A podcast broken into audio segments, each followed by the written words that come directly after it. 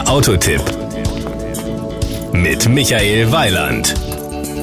Es gibt immer wieder mal Fahrzeuge, die ihren Namen auf dem Nummernschild tragen können, vorausgesetzt, sie sind am richtigen Ort angemeldet. Wer beispielsweise ein Kennzeichen von Minden sein eigen nennt, kann daraus Mini machen. Wer in Aurich und Umgebung wohnt, der kann einen Auris auch auf dem Kennzeichen haben. Und aus CE für Zelle und den zusätzlichen Buchstaben ED wird der Seed von Kia. Und den schauen wir uns heute mal näher an. Das Outfit. Der aktuelle Seat trägt das Kia Familiengesicht. Einen Kühlergrill mit Doppeltrapezkontur, der in ähnlicher Form auch bei den jüngsten Kia-Modellen Venga, Sorento oder beim neuen Sportage zu sehen ist. Power und Drive.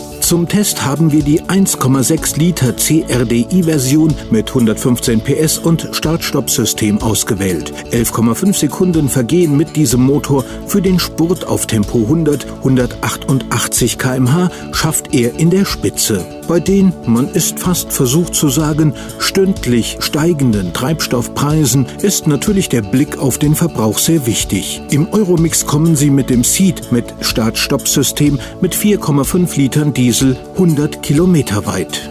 Den Vorteil dieses Start-Stopp-Systems kann man im reinen Stadtverbrauch ganz deutlich sehen. Dort würde der Seat 7,1 Liter ohne das System verbrauchen. Mit der Technologie sind es nur 4,9. Das ist ein satter Unterschied, bei dem sich der Systemaufpreis von gerade mal 300 Euro ganz schnell rechnet. Vor allem, wenn der Sprit noch teurer wird und es auch den Diesel trifft. Die Kosten.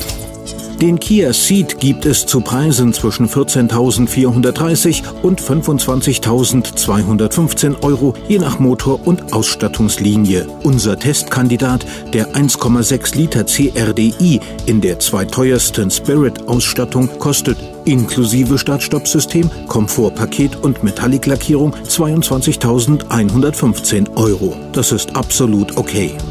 Das Gesamtbild.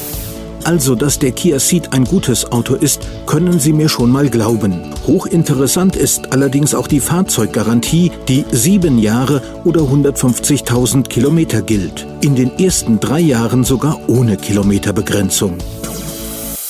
Das war ein Beitrag von Michael Weiland.